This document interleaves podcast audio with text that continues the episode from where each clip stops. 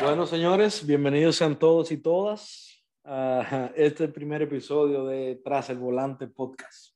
Yo diría que es un podcast, es el podcast más aclamado del momento, ya que cuando yo comencé con la idea, cuando me surgió, perdón, cuando me surgió la idea, eh, se lo comenté a varios amigos cercanos y nada, pasó el tiempo e incluso hasta una página de Instagram hice y pasó el tiempo y nada, nunca hice nada y todo el mundo preguntando, oye, pero ¿qué pasó con esto? ¿Qué pasó con el proyecto? ¿Qué pasó con el podcast? Y que no he puesto nada, no veo nada, me mandaban fotos de la página de Instagram, esto está pelado todavía, pero como el todo el que me conoce sabe que yo y la tecnología vivimos un poco lejos, entonces se me era tedioso algunas cosas al principio eh, pero nada, aquí están. Ya finalmente estoy aquí. Para que no me conoce, mi nombre es Hugo Burnigal y vengo, nada, vengo aquí a ofrecerle a ustedes un espacio donde podrán conocer bastante de mí, pero sobre todo de mis experiencias como chofer de Uber y Lyft día a día aquí en los Estados Unidos.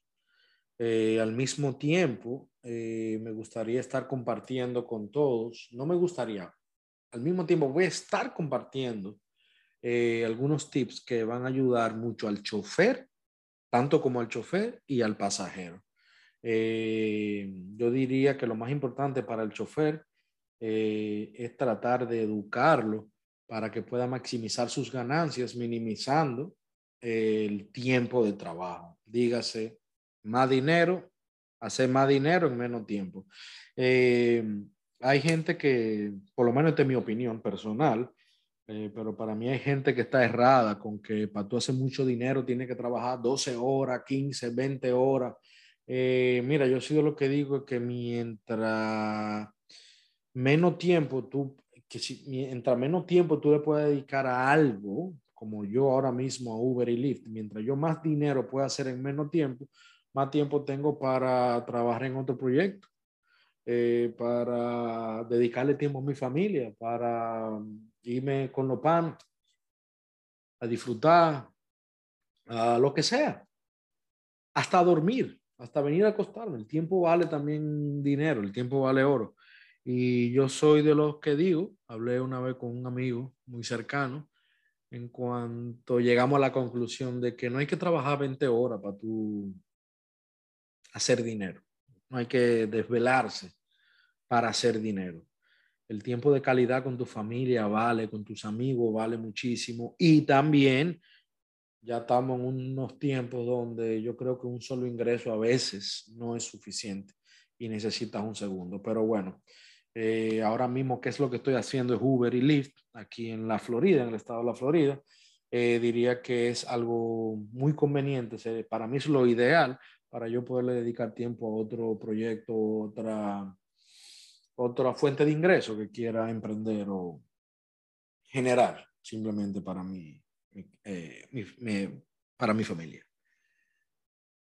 Eh, en fin, este podcast, además de ya todo lo mencionado anteriormente, eh, lo que algo muy importante es que quiero crear una comunidad donde todos podamos compartir nuestras experiencias, nuestros tips y estrategias y muchas de ellas, muchas de esas estrategias, muchos de esos consejos, créanlo o no, van a ayudar a otro a dar un mejor servicio como chofer y al, al cliente, como ya dije anteriormente, a tener un viaje más placentero, a que el cliente, que el pasajero sepa qué esperamos nosotros los choferes de ti, que yo espero de cada persona que se me monte en mi carro, que, señora, hay muchísimas cosas que ustedes no se imaginan eh, lo que vivimos los choferes de Uber, Lyft, por lo menos menciono esas dos plataformas porque son las dos únicas que uso en el momento.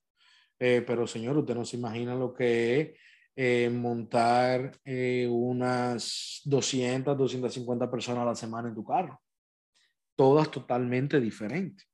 ¿Entiendes? Ya sea de cultura diferente, de un mood diferente, que por cierto, de todo eso vamos a, vamos a hablar en episodio por episodio. Tengo, quiero ir detallando todo para no hacer un episodio extenso y aburrido.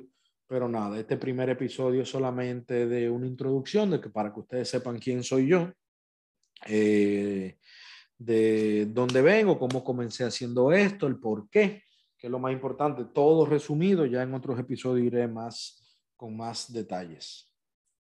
Eh, eh, nada, ya yo le dije mi nombre, repito, soy Hugo Urnigal y muchos me conocen, eh, pero para el que no me conoce nada, yo me mudé aquí a los Estados Unidos hace casi 10 años, yo creo que 10, ¿verdad? Eh, no, 9. 9 años cumplo ahora en enero. Yo me mudé aquí en el 2014 y nada, trabajé Uber part-time en Nueva York por casi un año, año y medio diría yo. Y, conchole, cuando comencé a hacer Uber part-time por falta de ingresos, me di cuenta que yo estaba casi haciéndolo part-time igualando el salario que yo tenía en mi antiguo trabajo en Nueva York. Entonces, ¿qué hice? Me tomé dos semanas de vacaciones de mi trabajo principal para probar cómo era Uber en, en la primera, eh, eh, full time, haciéndolo full time, perdón. ¿Qué pasa? Eh, no, pasé por mucho. Me pasé por mucho en cuanto a la cantidad. Yo dije, no, esto es lo mío.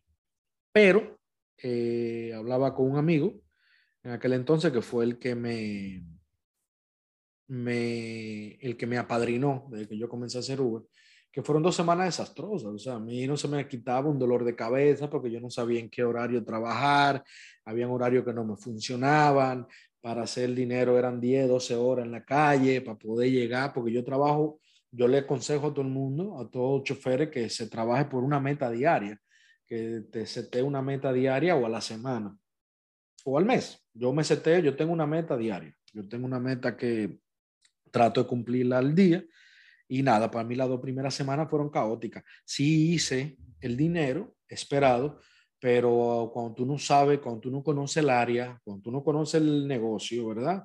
Cuando tú no conoces el horario, porque es muy importante saber dónde trabajar, a qué hora trabajar y cómo trabajar. Uber no es salir de tu casa a las 11 de la mañana y comenzar a hacer viaje a lo loco, porque no te va a ir bien. Tú tienes que ser consistente, consistente tienes que setearte un horario y, ser consistente con ese horario, que ya creo que mencioné eso, no, no había mencionado eso todavía, pero debe ser consistente porque atento a que tú, entre comillas, como dicen, que tú eres tu propio jefe, que tú trabajas a la hora que tú quieras, así con esa mentalidad tú no vas un peso, tú ahí estás preso.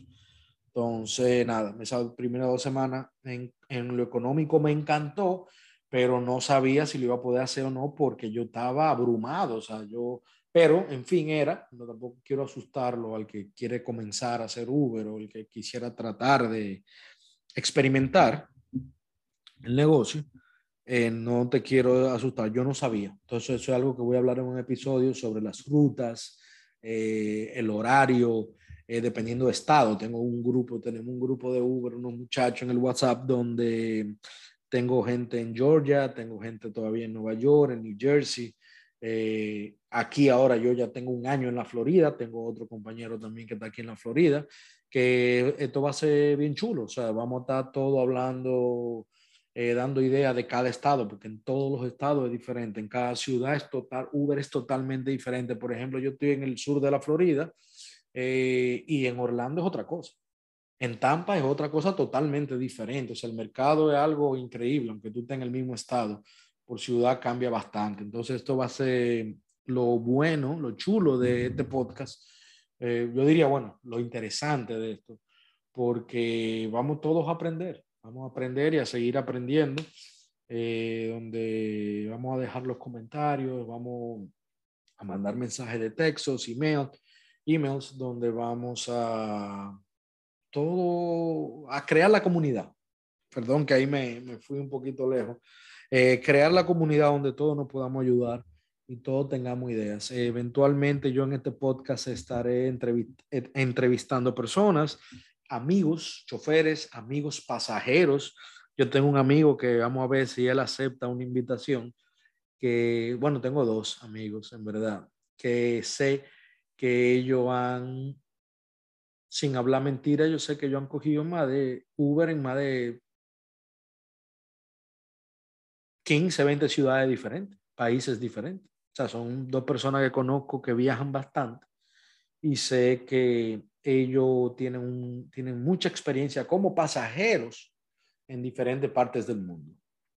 Eh, otro tema que vamos a tocar eventualmente es el tema de Uber en mi país, República Dominicana, que para mí es algo muy triste, pero yo creo que aportando un granito, cada uno de nosotros aportando un granito de arena, de ideas, eh, podemos llegar a que escuchen nuestra voz y escuchar y ver si en nuestro país Uber puede ser tan satisfactorio y tan demandante como aquí en los Estados Unidos. Cuando hablo de los Estados Unidos es porque donde tengo experiencia en Uber y donde ya he logrado, bueno, ya tengo ya cuatro, voy para cuatro años ya haciendo Uber.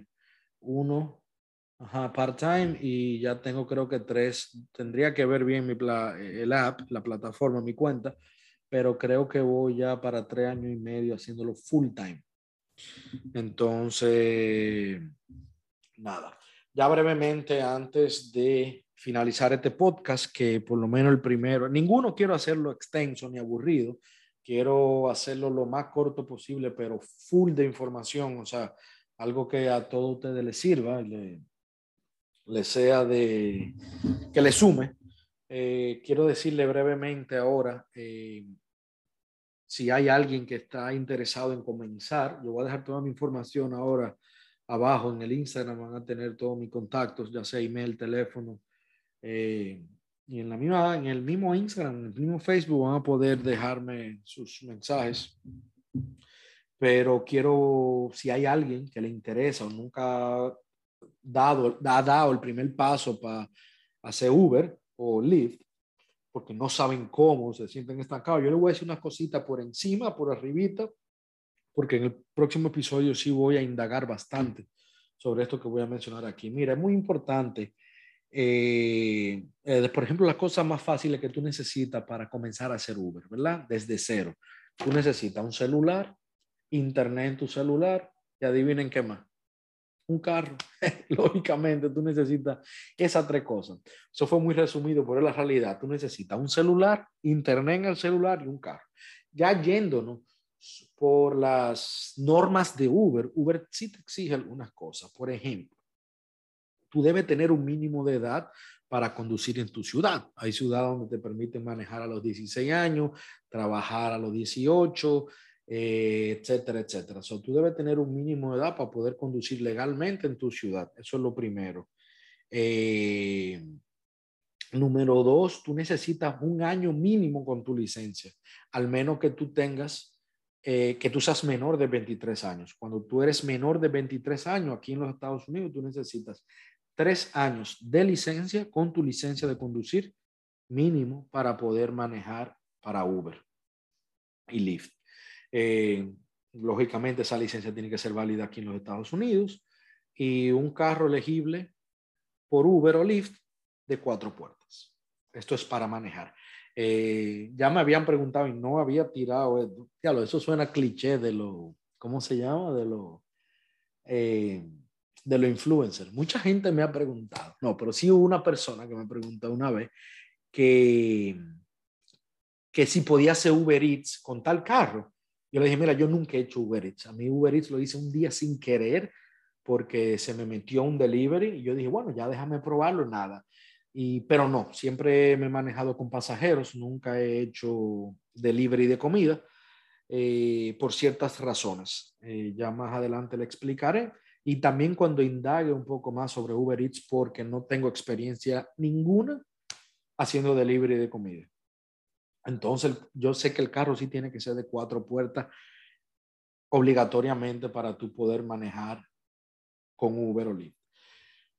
Hay una duda muy... Ha habido una duda siempre entre nosotros los choferes porque Uber nunca nos ha dicho exactamente eh, de qué año debe ser tu vehículo para tú hacer Uber, para que ellos te aprueben el vehículo. Como eh, un ejemplo eh, sencillo, eh,